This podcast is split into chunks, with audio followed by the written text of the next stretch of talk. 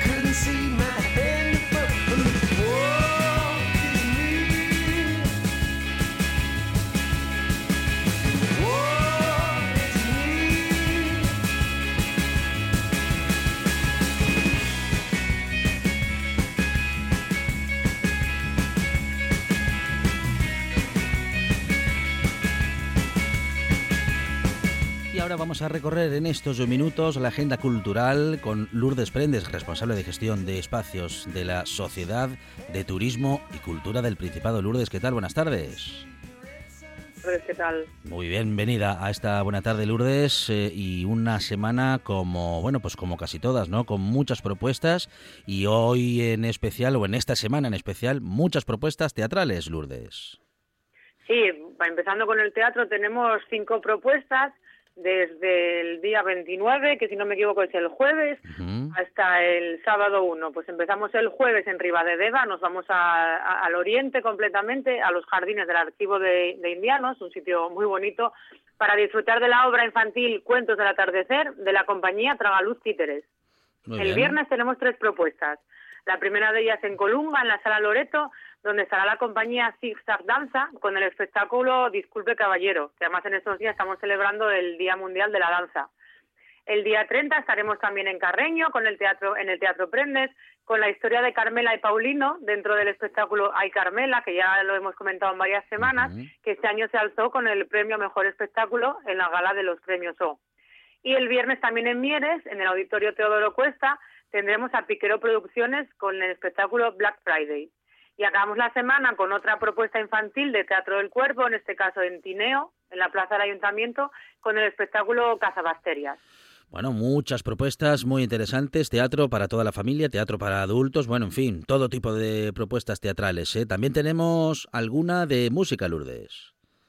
Sí, de música esta tenemos una propuesta, el sábado también, el día 1 en Villaviciosa, en el Teatro, teatro Riera, tendremos a Michael D. Wolf y a Puri Penin con el concierto J. Holler, donde nos mostrarán un repertorio con canciones muy conocidas hasta otros temas menos reconocidos. Muy bien. Y si te parece, podemos seguir con literatura, que también tenemos alguna propuesta esta semana. Claro. Por un lado tenemos la mezcla de literatura y música a cargo de Pupis, que tienen dos propuestas, eh, tanto el día 27 de abril, que sería el mañana martes en Muros del Nalón, como el viernes 30 de abril en Oviedo en el Teatro Filarmónica. y tenemos a Carlos Albacellero, que también esta semana repite el día 29 en grado, con el cuentacuentos Lo que me contó la tía Carola. Muy bien, muy bien. Tenemos también cultura tradicional, Lourdes. Sí, en cultura tradicional tenemos dos propuestas. Por un lado, eh, a Maite Capín, que estará el día 29, el jueves, en Navia, en el espacio cultural del Liceo, con su obra Ruta Primitiva por Asturias a través del vestuario, que es una exposición que reúne parte del vestuario que se creó para la película El crucigrama de Jacob. Y tendremos a Elizabeth Martín el 30 en Nava, en la Casa de Cultura Marta Portal, con el taller Cuentos con selles y marionetes. Son cuentos, significados y poesía que acompaña también de música. Muy bien, muy bien. Y tenemos también cine, em, bueno, pues que va a estar recorriendo eh, muchos concejos, Lourdes.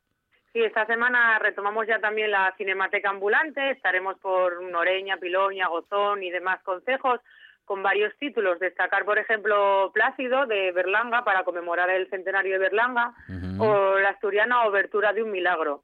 Y terminamos con las artes plásticas, si te parece, que también tenemos esta semana dos propuestas. Muy bien. Por un lado, tenemos a Ediciones Pata Negra con su trilogía poética Alorru que lleva ya desde el 13 de abril en Avilés, en la Factoría Cultural, y que es un, es un homenaje a este elemento mueble tan representativo de nuestra arquitectura. Y también a la exposición Ecos de Ramón Isidoro y Abulto Cultura, que ya termina esta semana eh, en Navia, en el Espacio Cultural del Liceo, que es un proyecto que recrea el desafío entre paisaje y pintura. Bueno, pues todas estas propuestas, ¿eh? todas estas propuestas, para tenerlas bien presentes hay que repasarlas, si se tiene bien, en www.asturiesculturaenrede.es, donde vamos a poder encontrar todas estas propuestas, que son muchas propuestas culturales para toda la semana, que nos ha contado Lourdes Prendes, responsable de gestión de espacios de la Sociedad de Turismo y Cultura del Principado. Lourdes, muchas gracias, un abrazo. A vosotros, un abrazo. Estás escuchando, ¿Estás escuchando RPA, RPA, la radio autonómica de Asturias. La nuestra.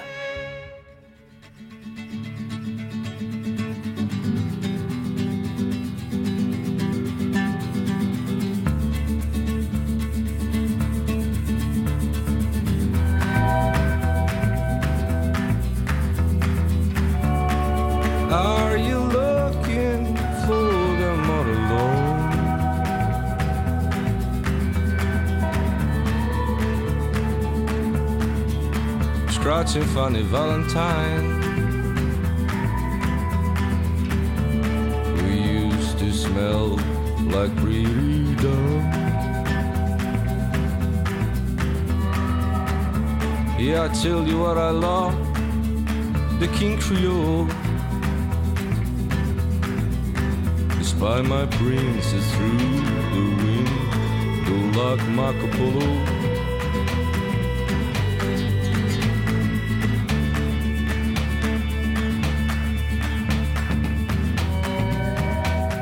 Pueblo de La Mancha, de cuyo nombre no quiero acordarme, vivió hace mucho tiempo un hidalgo. Nuestro hidalgo se llamaba Alonso Quijano, tenía muchos años y era muy delgado. Claro, esto suena parecido, pero claro, suena muy diferente.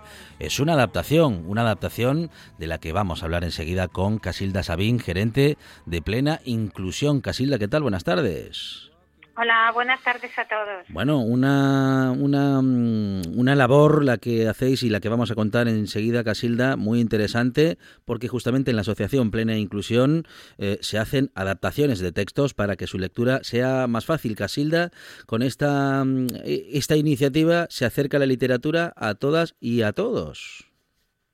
Pues ciertamente, como ya es bien sabido, Plena Inclusión Asturias despega en el año 2016, bueno, empezamos en el 2015 con un gran compromiso de formación para profesionales y para personas con discapacidad intelectual como agentes imprescindibles en este proyecto de transformar de adaptar exactamente textos a lectura fácil. ¿Y por qué? Exactamente para hacer de este un mundo más accesible y no solo en cuanto a barreras físicas se refiere, que ya está bastante normalizado todo por la legislación vigente, sino porque mm, los entornos tienen que ser eh, modificados, alterados para que todas las personas puedan vivir en plena inclusión. Cuando en el año 2016 presentamos nuestro proyecto de adaptación de sentencias de limitación de la capacidad que estaban recibiendo las personas con discapacidad intelectual ajenas totalmente a lo que esto supondría en el devenir de sus vidas, el Tribunal Superior de Justicia de Asturias lo cogió y el presidente entonces, de la mano de su magistrado en el Foro de Justicia, eh, nos acompañaron, nos apoyaron y empezamos a hacer un trabajo muy difícil, muy complejo, pero que ha dado grandes resultados resultados que han sido reconocidos en las Naciones Unidas de la mano de la organización Zero Project, que reconoció a esta como una buena práctica que aportaba un gran valor a la sociedad universal. No estamos hablando solo de la asturiana ni de la española, sino de todo el mundo. Y allí nos acompañó el Tribunal Superior de Justicia, el magistrado, y recogimos este premio que después nos llevó a Seúl, donde también pudimos mostrar esta buena práctica, única en el mundo, es decir, Asturias, este pequeño eh, espacio que supone nuestra comunidad autónoma, brillaba en el mundo como un ejemplo de trabajo responsable, dirigido a la comprensión de los textos.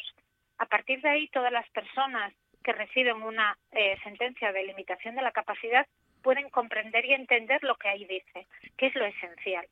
Y esto se empezó a, a, trasladar a todas las comunidades autónomas que ya hoy, gracias al compromiso eh, de todas las comunidades autónomas con plena inclusión que está en cada comunidad autónoma, ya es eh, real. Ya todos los tribunales superiores de justicia de Aragón, Andalucía, de Madrid y de otras comunidades autónomas tienen este compromiso y estos convenios que les permite hacer este trabajo. No solo trabajamos el ámbito de justicia, que es muy importante, sino que nos trasladamos a la cultura, como bien recuerdas, eh, haciendo que libros como Viaja al mundo en 80 días, mm, cualquier, el principito, cualquier libro de los que nos ha ayudado a todos a disfrutar y a crecer como personas, hoy están adaptados en lectura fácil y permiten que otras personas, y no solo con discapacidad intelectual, sino también personas que no conocen nuestro idioma o que no saben leer, puedan comprender lo que dicen a veces textos muy difíciles de comprender. La lectura fácil es un sistema eh, de adaptación de un texto a otra forma de redacción y de comprensión. ¿Qué es esencial en todo este procedimiento? Uno, que los técnicos de plena inclusión hagan un trabajo muy cualificado para el que se han formado desde hace bastantes años. Y dos, que los grupos de validadores, que son personas con discapacidad intelectual también muy formados, no vale solo decir que tengo una discapacidad intelectual, hay que tener una formación muy específica y muy adecuada, ven el texto que han hecho los técnicos y si lo comprenden, está bien hecho. Si no lo comprenden, lo devuelven haciendo sus aportaciones después de reuniones importantes donde ponen sus notas, sus dudas, sus interrogantes y el técnico vuelve otra vez a repasarlo hasta que puede elaborar un texto suficientemente bien adaptado y comprensible. Y hablando, Sí, no, no, te iba a decir, eh, Casilda, que hablando de adaptación de textos, bueno, eh, eh, hablábamos desde el inicio de esta conversación de, bueno, pues de, de, novelas o de textos de ficción, pero en Asturias también nos hemos convertido, gracias a vuestro trabajo, en una, bueno, en una comunidad autónoma mm, pionera en la adaptación de textos jurídicos, algo que no, no comentamos con vosotros, pero sí que comentamos de una manera muy positiva con nuestro abogado de guardia Borja Álvarez en nuestra sección de eh, bueno pues de cuestiones legales y nos parecía y nos sigue pareciendo ¿eh? una iniciativa muy muy importante. Ciertamente, no olvidemos que el mundo jurídico es a veces em, frío y complejo para todos, cuanto más para las personas que tienen dificultades de comprensión. Y pensemos que muchas de las sentencias, tanto en el ámbito penal como la que estos días estábamos leyendo, que alguna persona, una abogada y alguna otra persona más reclamaba porque no pueden atender debidamente a las personas a las que atienden eh, como abogados porque no comprenden lo que les afecta. El trabajo que realiza Plena Inclusión Asturias lo que hace es facilitar la comprensión. Y cuando algunas de las cosas que en el mundo jurídico se refieren a esta población, es importante que jueces y todos los demás operadores jurídicos comprendan que, eh, que es un derecho reconocido en la Convención de Nueva York, que las personas, aquellas a las que afecta, entiendan en qué medida les afecta y por qué eh, son juzgadas a veces se cometen delitos y tenemos personas con discapacidad intelectual en la cárcel que no entienden muy bien por qué están en la cárcel. Primero decir que no deberían de haber ingresado jamás, porque tendría que haber una pena alternativa. Pero dejando esto de lado, es que nadie les ha explicado esa sentencia que les dice que como han robado, lleva una pena implícita que es esta. Y esto es posible hoy gracias al trabajo que hace Plena Inclusión Asturias. También en el ámbito eh, procesal y administrativo tenemos algún buen ejemplo de adaptación de estas sentencias. Casilda, vuestro, vuestro trabajo es por, por encargo, eh, os encargan editoriales eh, de ciertas adaptaciones, es una iniciativa vuestra y luego también, y para el caso de los textos judiciales, también es, bueno, a pedido de la justicia o cómo, cómo lleváis adelante vuestra función. En principio, cuando nosotros empezamos en este proyecto en el 2015 era un, propósito, era un compromiso que teníamos para hacer de este un mundo accesible. Y eso supuso una inversión importante de formación que a través de la línea de subvenciones eh, conseguimos y que destinamos a este fin. Es cierto que cuando eh, el Tribunal Superior de Justicia entendió que esto era muy importante, consiguieron y habilitaron una línea de financiación dentro de la licitación que entonces les permitía y las sentencias tenían un coste que puntualmente se abonó y quedó ahí congelado, es bien cierto. Pero no es esto lo más importante para plena inclusión Asturias. Queremos mm, elaborar procedimientos que hagan de este un mundo más inclusivo. En el caso del resto de organizaciones y editoriales nos piden el trabajo, nosotros lo valoramos, lo cuantificamos y acercamos un presupuesto siempre posible y discutible. Pero es muy importante que todo el mundo sepa que no se trata mm, de cubrir solo los gastos del técnico que adapta, sino de los grupos de personas con discapacidad intelectual que pasan horas repasando esos documentos y tratando de comprenderlos. Para nosotros esto es lo esencial de la lectura fácil. Nadie puede hacer lectura fácil si no existen las personas con discapacidad intelectual en el medio. Y cuando el Instituto de la Mujer, la anterior legislatura, nos encargó eh, trabajos que tenían que ver con todo lo de la adaptación, de buenas prácticas, de la ley de maltrato eh, y otros documentos que tenían, lo hicimos también a través de un convenio que nos pagaron después de que realizamos el trabajo. Cuando en el CESPA nos encargaron eh, materiales para preparar oposiciones, que nuestro colectivo, por cierto, eh, un montón de jóvenes que van a las oposiciones porque quieren salir de esta red de centros y servicios únicos que estaba diseñado, quieren tener una vida de trabajo, una vida lo más normalizada posible, tienen que estudiar unos textos imposibles de comprender. Bien, los adaptamos. El SESPA nos hizo un encargo concreto y nos abona la factura que nosotros previamente le presupuestamos. Es, es como funciona, pero el fin último es añadir un valor a la sociedad, hacer de esto un mundo más accesible y comprensible. Para que todos podamos entenderlo todo, eh, trabaja plena inclusión y para que ninguna de las páginas escritas eh, tenga barreras para ninguno de nosotros ni de nosotras. Casilda Sabín, gerente de plena inclusión. Casilda, muchísimas gracias y un saludo desde la buena tarde. Gracias a vosotros y gracias por esta oportunidad tan estupenda. Un besín. Esto es RPA, la radio autonómica de Asturias. La buena tarde, con Alejandro Fonseca.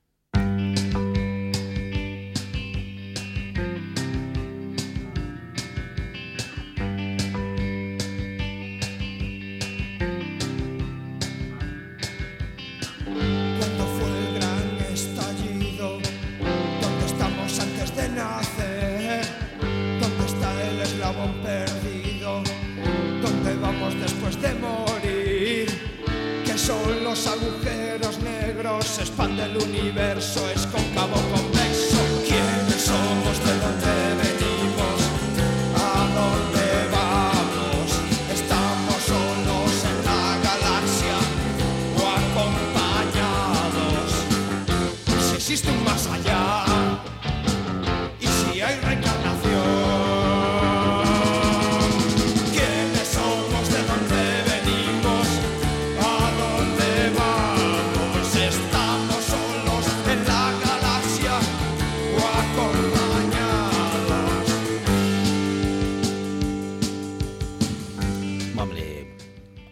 radio siempre estamos acompañados, Monchi Álvarez. ¿eh? Son buenas las preguntas que se hace Siniestro Total. Sí, sí, sí. esta canción. Claro que sí. Y con la radio, bueno, eh, siempre eh, mm, estamos o procuramos estar acompañados, al menos nosotros intentamos hacer buena compañía. Nacho Fernández del Castro, ¿qué tal? Buenas tardes. Muy buenas tardes. Bueno, la radio y la reflexión como propuesta, Nacho. ¿eh? sí, esa es una de las mejores compañías, ¿no? La, la radio y la radio que reflexiona reflexiona sobre el mundo. Esa es una compañía maravillosa. Y la música de Siniestro Total. la música de Siniestro Y aquel álbum inolvidable, Menos Mal, que nos queda Portugal. Sí. Menos mal. Sí, sí, sí. Eh, un, saludo a los amigos portugueses. Sí, señor. que ayer fue la conmemoración de la preciosa revolución de los, claveles, 25 de abril. Aquella revolución que llenó las bocas de los fusiles de claveles rojos. Hablamos un poquito de eso la semana pasada. No sé si habrá mm, eh, todavía alguna algo de resaca para mañana, para hablar en, en esa sección de Portugal. Podemos cantar a capela, ¿Eh? Grándola, Vila Morena. Bueno, Nacho, que, que dándole vueltas a todo, eh, la semana pasada le dábamos vueltas a una canción de Radio Futura y hoy nos adentramos en un personaje eh, que ha tenido su adaptación también en la gran pantalla. Sí, Primero al teatro y luego a la gran pantalla. Primero, eh, sí, primero fue una obra teatral, Un soñador para un pueblo, que escribió Antonio Buro Vallejo en 1958, y luego Josefina Molina, una de las pioneras de nuestro cine, de las mujeres pioneras de nuestro cine, y, es súper especialista en, juegos entre teatro y gran pantalla, eh, como aquella sesión de Noche Fabulosa, eh, pero mm, adapta, adapta este texto teatral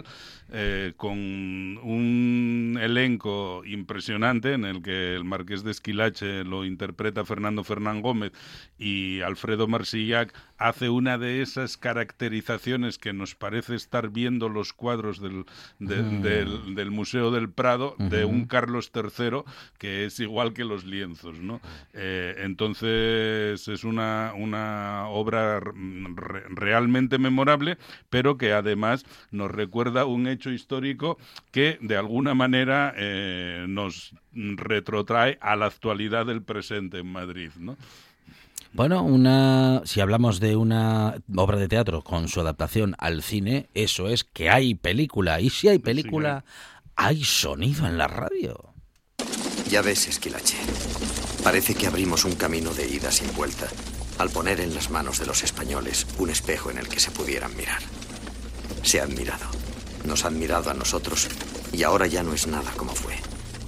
De tanto seguir las luces, temo que nos hayamos quedado ciegos, convirtiéndonos en las primeras víctimas de tiempos de oscuridad. Hemos forzado a la historia a dar un paso hacia adelante. La historia lo ha dado y nosotros nos hemos quedado haciendo equilibrio sobre el vacío.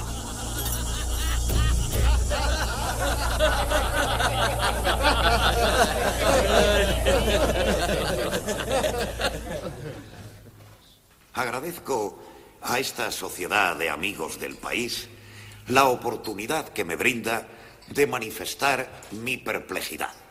Porque, señores, soy casi un anciano y les puedo asegurar que ni la más casta de las doncellas me ha dicho no tantas veces como esa parte del pueblo español que se resiste a cualquier innovación. Si les pongo empedrado, Dicen no porque el frío aumenta. Si les limpio las calles, dicen no porque el aire inmundo protege de la enfermedad. Si se apagan las hogueras del santo oficio, dicen no porque el demonio anda suelto. Si se estimula a las gentes a que abandonen la vagancia y se dediquen al trabajo, dicen no porque este es un país de nobles en que el trabajo es poco menos que un pecado.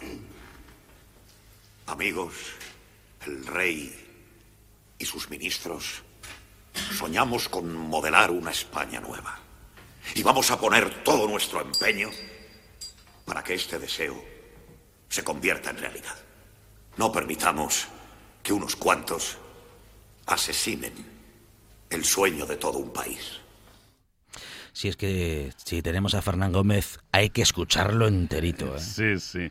Sí, merece la pena. Y además, eh, porque, bueno, este texto resume bastante bien la historia, ¿no? como bien eh, dice el título de la obra teatral de origen, es de alguna manera un soñador ilustrado, que además no era español. Hay que recordar que Carlos III, el rey, en realidad era rey de las dos Sicilias y accede al trono de España en, en 1759, cuando muere eh, su hermano Fernando VI. ¿no?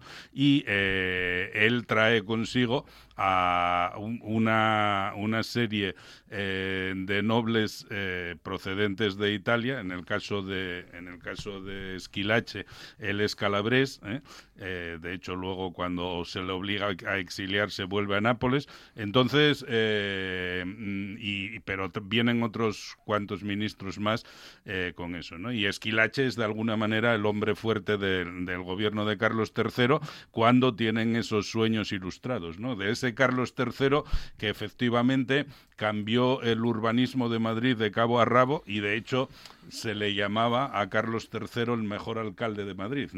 Eh, entonces eh, Esquilache era en gran parte responsable de eso, ¿no? Él era el, secretario de Hacienda, pero luego también asumió la secretaría de Guerra y episódicamente incluso la secretaría de, Gracia y Justicia eh, y mm, acabó siendo precisamente por ese afán de reformas ilustradas muy odiado por lo que eran los poderes fácticos eh, eh, españoles del momento. Nobleza, ejército y clero. Y clero, fundamentalmente, efectivamente. Y entonces empezó a haber una conjura de los nobles que eh, fueron calentando al pueblo, aprovechando. no olvidemos que Carlos III es el gran representante del despotismo ilustrado en España, entonces aprovechando que el pueblo realmente estaba pasando hambre. Y una de las cosas en las que no intervino el rey fue precisamente en la política de abastos para abaratar los, alimentos. ¿no? Entonces, mm, aprovechando el descontento popular, fueron creando el caldo de cultivo que llevaría a que una anécdota, eh, una pura anécdota indumentaria, por eso el otro día poníamos a Radio Futura con su eh, y yo caí enamorado de la moda juvenil, pues una anécdota indumentaria que era, que fue el ordenar eh, que se cortasen las capas y se llevasen capa corta y los sombreros no se llevasen de, de ala grande sino al modo de los tricornios para evitar eh, que la gente se enmascarase y pudiese ocultar armas y, así evitar eh, conflictos en las calles, eh, pues eso llevó al pueblo a defender la tradición de capa larga y, sombrero de, de, ala grande como algo que era como diría el otro, muy español y mucho español. Tradicional. Y, entonces no, no, no podía ser que un extranjero viniese a imponer eso, ¿no? eso hizo que se desatase un motín en Madrid que supuso varios muertos, tanto por parte de varios asesinatos por parte tanto de los de, de, la, de los conjurados como de por parte también de la las fuerzas del orden del momento y eh, eh, la cosa acabó. Esta es eh, precisamente lo que oíamos al principio, era el secretario de, el, primero que hablaba era el secretario Antonio Campos, el secretario de Esquilache, en el carro en el que van a ver al rey después de que la casa donde vivía él, la casa de las siete chimeneas, había sido asaltada y, tal. Entonces, eh, realmente la cosa acabó en que el rey eh, pues mm, destituyó aceptó de, algunas propuestas de la, eh, de la conjura, que una de las exigencias era la destitución inmediata de Esquilache y con él de todos los extranjeros que formaban parte del gobierno, eh, con el inmediato destierro de ellos, ya digo, Esquilache a Nápoles y los otros a, a sus territorios, eh, aunque curiosamente, Carlos III no derogó la orden de capa corta y es más, el, el, duque de Aranda consiguió un par de años después que además se pusiese totalmente de moda, se aceptase como una moda fina en España, la de capa corta y tricornio, porque se había puesto de moda en París. ¿no? así somos. Así somos, efectivamente. Eh, de todas maneras, Esquilache no, moriría en, en Nápoles porque encontraría al final una cierta restitución eh, eh, por parte real y eh, se le nombraría embajador en Venecia y allí sería donde moriría con con el cargo de embajador de España. Eh, de todas maneras, eh, ya digo, el, el, motín de Esquilache pone en primer plano la lucha entre una cierta afán modernizador e ilustrado, probablemente eh, mm, demasiado animado por el sapere aude, demasiado confiado en el sapere aude, en el atrévete a saber kantiano, ¿no? Esa confianza en que el conocimiento va a, a, a transmitirse inmediatamente eh, como progreso social a una aceptación popular, eh, mm, bueno, cosa que evidentemente no, no ocurre así. ¿no? En, en, esta pandemia pues hemos asistido a numerosos episodios donde vemos cómo efectivamente lo de la los consejos científicos pues eh, sirven de muy poco cuando hay intereses detrás contrarios que tratan de manejar otros hilos, eh, etcétera, etcétera. Y los discursos xenófobos al estilo de, la, de los discursos tradicionalistas que despertó el mortín de Esquilache, pues también. ¿no? Bueno, pues recomendación, por tanto, eh, ya que la tenemos en el cine, ahí ya tenemos una película recomendada. Vamos a recomendar más esta semana, pero en todo caso, esta es una buena recomendación, Nacho, porque es de esas pelis que habla de nuestra historia reciente y nos cuenta cosas muy interesantes. Mm, evidentemente, nos cuenta a nosotros mismos, ¿no? Como decía eh, Antonio... Nos, pone en el espejo. exactamente, como era lo que iba a decir, ¿no? Como decía Antonio Campos en el texto que oímos a, Esquilache, eh, ese, eh, ese afán ilustrado lo que hizo fue poner un espejo ante los españoles y cuando los españoles vieron en el espejo, pues no les gustó demasiado, ¿no? bueno, bueno. Y, este año, este año, este mes de abril lo hemos vivido algo más que el del año pasado, porque justamente y sobre todo eh, en el del año pasado, lo que más nos sonaba era esta reflexión de Joaquín Sabina, que él ya hizo en los años 80, pero que nos iba muy bien para, para este abril, ¿no? Sí, sí. El, eh, efectivamente, el año pasado eh, sentimos todos que nos habían robado el mes de abril. este año también nos lo robaron, pero un poco menos, ¿no? Al menos nos dieron algún trocito. Y, en la próxima semana, pues efectivamente, eh, reflexionaremos un poco en, el primer, en el primer programa de mayo sobre este, este par de meses de abril que nos robaron y que, para encima de robárnoslo, ni siquiera nos permitirán decir a partir de ahora que tenemos dos abriles menos, ¿no? porque el mes de abril es muy importante. Tengamos en cuenta que el mes de abril, eh, eh, o sea que cuando a alguien se le dice que tiene la edad de los abriles que tiene, ¿no? tiene tantos abriles. Entonces es un mes eh, muy relevante. ¿no? De todas maneras, vamos a oír la tormenta para despedirnos, que es otra referencia a abril. Eh, ya, ya está sonando, eh, mm, muy divertida, que en una canción original de Brassens eh, que traduce Javier Crae y que interpreta aquí en, un disco histórico, el disco de la Mandrágora, eh, Alberto Pérez. ¿no? curiosamente, en la, en la traducción de, de Crae, la cosa se sitúa en abril porque es el mes eh, de en abril aguas mil, ¿no? Y entonces la tormenta llega en abril, pero la canción original de Brassens sitúa el, el acontecimiento de la tormenta erótica en, en noviembre. ¿eh? en el mes de noviembre en pleno invierno. Incluso conozco otra otra adaptación castellana eh, de, Eduardo Peralta, un, cantautor chileno, eh, que la sitúa en, julio, o sea, también en pleno invierno del, del, cono sur.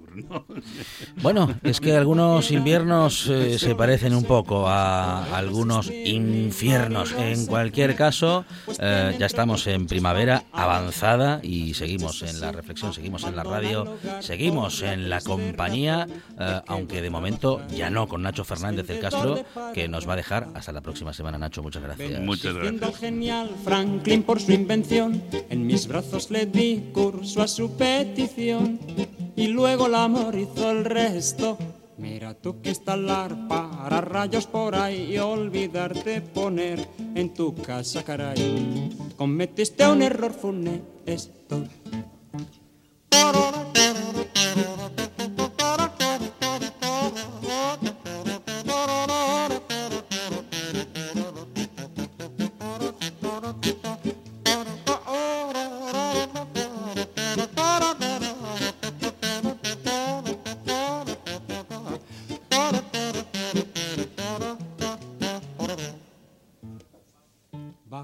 Horas después, cuando al fin escampó, ella se hubo de ir, pero antes me citó para la próxima tormenta.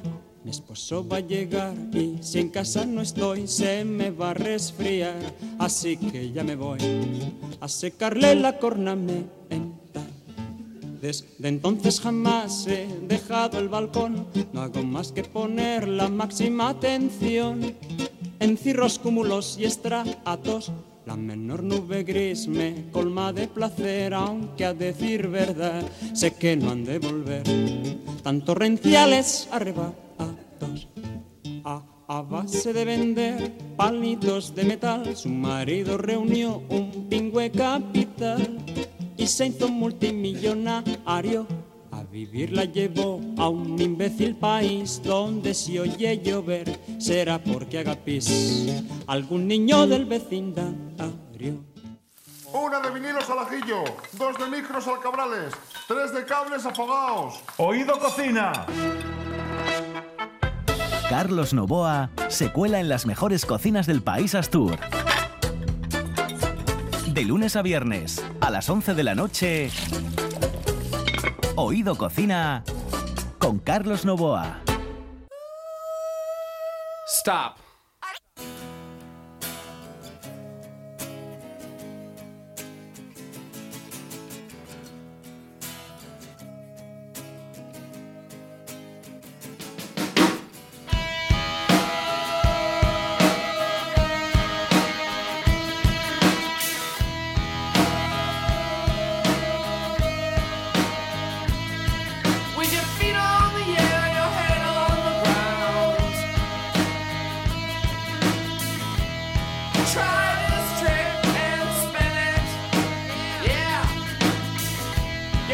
Ahora para hablar de fotografía eh, en una sección en la que llevamos muchos años haciéndolo con Fidi Fidalgo y siempre buena compañía. Fidi, ¿qué tal? Buenas tardes. Muy, muy buenas tardes. Bueno, siempre grandes fotógrafos y fotógrafas en esta buena tarde. eh, eh, bueno, y es que siguen llegando reconocimientos a diestro y siniestro. Estamos en Fidi. racha, estamos en racha, porque ya la semana pasada el nuestro compañero y amigo eh, Jonathan Evia ganó uno del Goya y también después a la semana siguiente ganó ya el campeonato del mundo, ¿no? Con la selección española, no sé qué. No lo pudimos traer porque ya es que ya no lo vamos a traer todos los días, va a Mm. pedirnos un sueldo, ya lo ponía yo el otro día.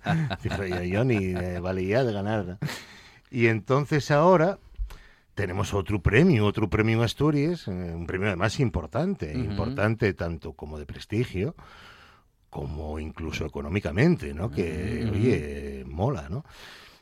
Y hablando de mola, la pola mola, ¿eh? que hablábamos ahora mismo del tema. Dos polesos que tenemos aquí hoy, uno de ellos el premiado, y Manol Rimada. Buenas tardes. Muy buenas, ¿qué tal? muy buenas, sí. Pues, Bueno. Alejandro, muchas gracias por invitarme al programa. Y un clásico, un clásico ya del programa también, y un clásico de la fotografía en Asturias, un maestro también. Pedro Eh, Domínguez Carazo, ¿qué tal Pedro? Bienvenido. Hola, buenas tardes. Muy a todos, buenas. Pedrín. Aquí estamos otra vez con vosotros. Muy bien. Que en realidad viene de chofer, ¿eh? Ajá. Viene Sí, de sí, chofer bueno, porque Imanol, caíste de la bicicleta, ¿no? Sí, la verdad, fue unos meses en agosto, el 4 de agosto, de hecho. Entraba en vacaciones el mi compañero de prensa, Pablo Nosti, y el Sí. mi compañero, y yo estaba cubriéndolo. Y el mismo día que empezaban las vacaciones, fui a dar una vuelta con Charlie López, Ah, otro gran de la fotógrafo y pola, amigo. otro premiado y... Y en una calellina puse a hacer un salto, caí de lado y fractura de húmero. Oh. Y entonces, El 4 pues de nada, desde aquel momento, sí, desde aquel momento llevo de baja. Madre mía. Y nada, bueno, poquitín a poco. O sea, como que quien dice, con perdón, haciendo el chorras, fue Sí, como te sí, sí, por chulearme Bueno, delante de- del pues nada. mejor fotógrafo de la pola. Fue ya, por eso. ah, Fue, claro. te viniste Iba arriba. Charlie Sí, contigo, iba, Sí, iba- iba iba Charlie, con la iba. cámara. Claro, o- intenté vacilarlo y eh, vine más arriba. y el prove quedó asustado. Eh, todo el mundo me pregunta a Charlie que cómo no me hizo una foto, que la verdad que Claro. sí, sí, sí. Jolín, es que sería un documento gráfico brutal. Sí, sí, sí, sí, sí. Bueno, en todo caso, bueno. Imanol, eh, reconocimiento ganador del premio del Ejército 2021 a la mejor serie de fotos con El enemigo invisible. Mm, bueno, este enemigo que nos tiene locos desde bueno pues desde el año pasado ya vamos para año y pico ya eh, y tú has eh, bueno te has ocupado de él fotográficamente hablando no sí durante el confinamiento del año pasado 2020 yo bueno soy corresponsal de Siero en el fotógrafo el comercio soy colaborador habitual. Y nada, cubrí en primera persona todo esto. Yo tenía que salir todos los días y el, el enemigo invisible y una serie de seis fotografías que, mm, que, en realidad plasmen mi visión durante esos días. Y en mi trabajo. Eh, fue el 1 de abril, eh, durante la labor de desinfección por parte del Abrilat, el cuerpo este que está ahí en Siero, que en el del regimiento Cabo Noval. De, ajá. Sí. Y bueno, y um, lo que hacían ellos era llegar a, les, a, los puntos más críticos de Siero, que en aquellos momentos el flujo, o sea, donde más flujo de personas había, yo creo que era en la estación de ferrocarril claro. y la estación de buses. Entonces, a lo que se dedicaron, sí, dedicaron a desinfectar, a desinfectar todos los zonas más críticos, que si puertas, que si ventanas, que si asientos. Uh -huh. Y nada, eh, al final la mi labor y es simplemente plasmar eso. Yo, yo considero-me un, un, fotoperiodista, no me considero un artista uh -huh. y lo que hago con las mis fotografías y transmitir historias. Plasmar. Sí, uh -huh. intento comunicar de la manera más pues objetiva posible y humana. Yo, yo creo que es lo que intento hacer. Luego, no sé si lo llegaré a conseguir, pero y, el, y es lo que yo entiendo como fotografía o como, uh -huh. como, o como fotoperiodismo. Uh -huh. Bueno, uh, de modo que um, un trabajo en parte, bueno, uh, vamos a decir que periodístico, informativo sí, sí, y artístico, ah, porque, claro, con un momento tan particular como el de la pandemia, con un momento tan único, tan singular como el de aquel confinamiento, Mm, seguro que Imanol había que informar, pero digamos que el punto artístico mm, surgía inevitablemente, ¿no? Sí, yo, yo, creo que sí. Yo me presenté a este concurso porque creía que tenía un, una serie de fotografías bastante potentes. No, a ver, no, no me parecía que eran ni mucho menos que iban a ganar, no, ni mucho menos, pero, pero creo que sí tenía una serie de fotografías potentes, pero yo no busco tampoco esa estética, no sé, yo, yo intento simplemente contar historias y, um, y cuando hago una fotografía no no estoy pensando del todo en el encuadre, en tal. Yo, yo lo que quiero es salvar la noticia. Yo quiero llegar ahí, salvar la noticia uh -huh. y hacer bien mi trabajo. Y a partir de ahí, si bueno, si tengo tiempo para ponerme por los suelos, eh, coger el gran angular, hacer un plano aberrante o lo que sea, sí. pues ya, ya habrá tiempo para uh -huh. eso. Pero lo primero es intentar salvar siempre la noticia. Es mi metodología de trabajo y yo es lo que hago siempre. Y entonces, pues pues al final esta labor es, es el reflejo de mi trabajo, no, no es nada más. No creo que, que, busque esa estética ni que busque ese sí, lado sí, más sí. artístico. Pero tú sí, sí haces más cosas, aparte de sí, sí, que ahí ya entra el, el tema estética claro, ahí que sí, tú ahí hables. eso sí. Yo, por ejemplo, hago trabajos de publicidad para varias empresas, colaboro con empresas de lejía, con restaurantes, por ejemplo, el Secreto a Voces, hago yo toda la carta de productos uh -huh. y ahí sí hay que buscar la estética. Claro, y una edición potente. Claro, una edición potente y además también encuadrar muy bien y colocar los términos en, sus, en unos puntos muy correctos que, muy adecuados. Que todo eso no tiene nada que ver claro. con lo anterior que estabas explicando. Claro, no, o sea, no, no, no, Jugar con dos cosas y es complicado. Sí, sí, sí, y es complicado. O sea, sí equilibrio y es complicado el buscar. Claro. Sí, sí, sí. Y nada, la verdad que el premio me viene en un momento así un poquitín, que claro, Porque ahora vamos, como estoy parado... Y... El premio eh, y este año, y el 2021, con y lo cual 2021. tú nunca al hacer esas fotos pensaste en este, en este concurso nada, ni nada. Para ¿no? nada, no, no, yo solo hacía mi trabajo en aquel momento. Ajá, ajá. Si guardé las fotografías, y... vi que había una convocatoria ah. a los premios del ejército y dije, bueno, voy a probar suerte. Ajá. Y cuando me llamaron no me lo creía, yo dije lo al coronel. yo me, me... Pero esto es un concurso nivel nacional. A nivel nacional, ya... sí, sí, sí. A mí me llamaron de Moncloa, me llamó un coronel, no me acuerdo, perdóneme, coronel, que, que no me acuerdo ahora de su nombre. lo tengo apuntado en la agenda. Mi coronel. Sí. Con eso ya que decir. Sí, sí, sí. Y Manuel, para un día que te llaman de Moncloa, el coronel. Sí, sí, sí. Yo, yo claro, estaba tan nervioso que no me quedé ni con el nombre ni con nada. Yo, yo, yo además pensaba que me querían enrolar en la mili o algo, porque yo, dice, me buenas, le llamo desde Moncloa, soy el coronel, bueno, X. pues X. Y yo, ay, mi madre, ¿qué, ¿qué armaría yo? Y nada, al final, pues eso, era para darme la enhorabuena, que había ganado un premio a la mejor serie de seis fotografías. Y bueno, las seis fotografías eh, tienen un... Las tenemos, sí. ¿eh? las tenemos puestas Ten... en el sí. Facebook para que la gente las pueda ver. Sí. Ah, y... bueno, claro, claro. yo creo que tienen un orden. Yo les ordené en función de cómo fue todo el proceso ese de desinfección.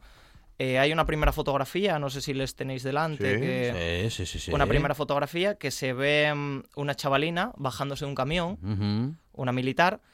La segunda Sí. fotografía son dos, dos militares, uno colocando una máscara al otro, ayudándose, sí, sí, están preparándose. sería el orden que yo envié. Primero llegada, después preparación. La tercera fotografía es una foto que están marchando, están en fila, todos con, con los equipos de desinfección. Lo tenemos. sí. Sí, la cuarta ya están desinfectando unos bancos, están pues echando el- la lejía y, bueno, creo que además era una mezcla rara, creo que mezclaban lejía con antibiótico, era una mezcla muy potente y, yo hasa me puse malo después en casa y yo, Ah, yo sí, pensaba, sí, por sí, yo- respirarlo. Yo, yo creo que sí, que fue, que fue eso seguramente, porque mm, porque estuve como muy atontado de esto que me dio hasta como un bajón de tensión y yo Ujú. pensaba que tenía COVID. En aquel momento Mm. todo era COVID, la paranoia Claro, tal, y yo, madre claro. mía, yo ya pillé el COVID. Y bueno, esa es la tercera fotografía. La cuarta es una fotografía muy característica de las que más le gusta, yo creo que a Pedro, que ye... Sí, la de la Sí, valleta. Sí, sí, Es la de que, la bueno, valleta. pues, conmigo vino por el estudio un día y estuvimos viéndoles antes de marchar. Sí. Ujú. Y la de la valleta a mí me impresionó, la de la valleta y luego la de los Sí. dos chavales uno frente a Sí, otro. esa es ya una dije yo, estas dos fotos Donde vemos a son un, ganadores. a un militar con Sí. su máscara mm, Sí, antigas. antigas, eh, justamente limpiando un cristal con una valleta. Sí, es una marquesina Y que le vemos, se ven pues, las gotas. de del- este lado sí, del sí. cristal, ¿no? Sí, de ese Sí, lado del cristal. sí, sí. Y la última ya es, digamos, cuando acaban, cuando se van y se están Desinfectándose a ellos mismos, Mola, mola, mola. Y, Bueno. ese, y el orden lógico que yo envié para ujú. bueno, para dar sentido a ese Bueno, reportaje, y a esa serie de además, fotografías. este concurso, aparte de una proyección que siempre mola, eh, era de perruques, ¿eh? Me cago en 10, son 3.000 euros. 3.000 euros Sí, sí. ganaste con este tema. 3.000 euros. No sí. los gané yo este fin de semana. Haciendo comuniones. Bueno, Pedro, pero tú en tu escuela de fotografía estudio F, eh, 2.0 Fotonsiero, mm, bueno, vas dando clases también, ¿no? Para que algunos fotógrafos y fotógrafas avancen en sus conocimientos y, bueno, en fin, se puedan convertir en, en competencia o, en todo caso, en buenos profesionales, ¿no? Bueno, sí, a ver, ya en esta última época ya retomamos otra vez, después de un año parado, retomamos los cursillos en los cuales la gente veo que está con muchas ganas, mucha gente apuntándose, ya tuvimos un grupo de ocho, tuvimos otros dos grupos aquí en Gijón de ocho, ahora tengo otros 20 esperando, Bueno. sabes que la gente tal. De hecho, también que consta aquí que Manol siempre nos echa una mano Ah, al tema de edición, viene a dar clases de Claro, Photoshop. Sí, o sea, siempre César Colado y, y Manol son los que me ayudan normalmente. Ajá. ¿Oíste? ¿Estuviste en el, en el Museo del el Pueblo de Asturias? Sí, semana? estuvimos todo el fin de semana con grupos de ocho personas ahí dándonos un cursillo. Eh, bueno, también decir que la escuela a fecha de hoy tiene 18 premiados, tanto nacionales como provinciales y locales. Bueno, O sea un orgullo. bueno, oh. siempre va presta que los chavales que salen de ahí bueno, Mola, mola, claro, claro. tienen claro. su grupín de WhatsApp, tienen su tal, ahí, bueno, hay como un buen rollo, que es lo que intentamos, porque nosotros, a ver, los cursos constan más o menos de cuatro fines de semana, de dos horas y media, en los cuales uno siempre hacemos trabajo de, de- en el estudio teórica, luego hacemos prácticas fuera y luego miramos en el último día siempre un día, pues, por ejemplo, yo qué sé, pues paisaje, otro día foto de estudio, otro día foto de producto, que sepan un poquitín hacer lo básico, un poquitín y bueno. Pedro Domínguez. Carazo, eh, maestro de fotógrafos, con esa escuela de fotografía Estudio 2.0 Foto en Siero y un buen alumno como Imanol Rimada, que ha sido premiado y que queríamos contarlo en esta buena tarde. Se pueden ver las fotografías justamente en nuestro perfil de Facebook. Eh, Imanol, muchísimas gracias, enhorabuena eh, por ese reconocimiento. Y Pedro Domínguez, Pedro, muchísimas gracias y enhorabuena también por, bueno, pues por esa labor, ¿eh? Que- vale, no, puntualizar Diga, una diga. cosina. Bueno, el libro que saqué de la cuarentena, que estuvimos Sí. la otra vez, se volvió ahora a reeditar otra segunda edición. Ah, muy bien. Porque va a haber unas exposiciones en la Facultad de Humanidades, en la de Derecho de Oviedo, en Avilés y en la Casa de la Cultura de Muy Sino. bien, hermano. Ahora cuando nos lo permitan. Grandes trabajos de fotografía que comentamos en esta buena tarde. Pedro, enhorabuena, muchísimas gracias. No, gracias a vosotros. Y Manol, enhorabuena, ¿eh? Muchas gracias. Venga. hasta la semana que viene. Chao.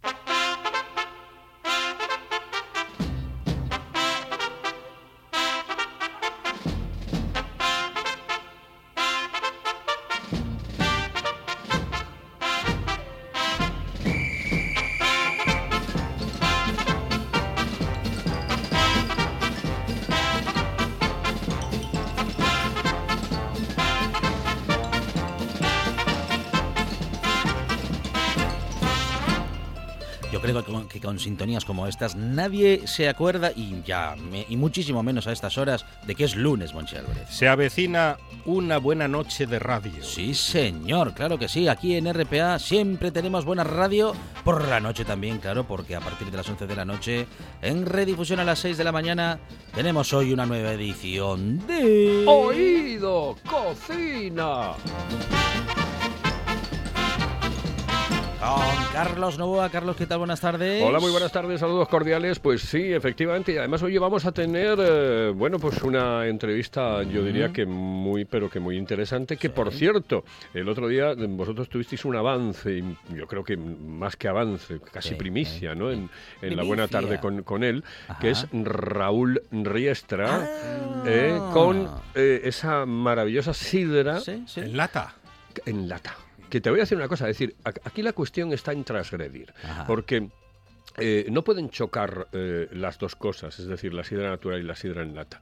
Eh, mm, nosotros tenemos que intentar diversificar los productos. Exactamente. Conviven perfectamente. Exactamente, el que quiera tomarse una sidra en lata natural, pues que la tome sin ningún tipo de problema. Lleva un poquito, bueno, eso ya lo sabéis vosotros porque ya hablasteis con él, un poquito de, de burbuja, un poquito Ajá. de, de- de, como carbonatada, ¿no? Mm. Está un poco como carbonatada, pero está exquisita. Yo es que la, la probé ya y es que es una auténtica maravilla, una auténtica pasada. Bueno, pues ese va a ser el programa de hoy con Jackie Marcano, que va a estar también con nosotros en el estudio y que nos trae a Raúl Riestra de Sidra Riestra. Creo que es la cuarta generación ya de, de- de Sidra Riestra y va a estar con nosotros. Vamos a hablar de eso y también, evidentemente, de eh, la propagación por el mundo de la propia Sidra, de la Cider, esta Cider, que eh, creo que está pegando muy fuerte en eh, Canadá, en Estados Unidos y en algún sitio más eh, de, de Europa. Hay sitios donde no va a entrar, me da la sensación, porque ya tienen ellos su propia sidra, eh, como Francia, Alemania, tienen ya su sidra, y entonces es muy difícil que entre por allí. Pero Canadá, eh, Estados Unidos, eh, son sitios que, que sí, que van a tener, yo creo que va a tener mucho éxito, mucho éxito. Muy bien. eh, Eso va a ser hoy. De modo que vam- vamos a conocer una nueva propuesta, una nueva iniciativa, un nuevo producto, Carlos Novoa. Exactamente, un producto eh, completo, programa Comansi, programa completo, eh, producto completo, programa Comansi. Exactamente aquí en RPA a partir de las 11 de la noche en Sí, a las 6 de la mañana. Carlos Novoa y una nueva edición de... Oído Cocina. Programa completo, programa Comansi.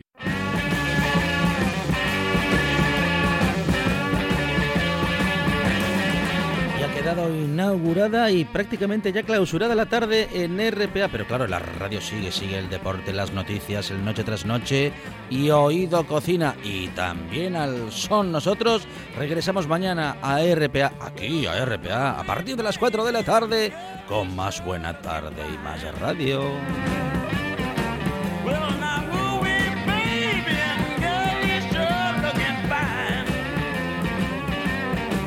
Moving,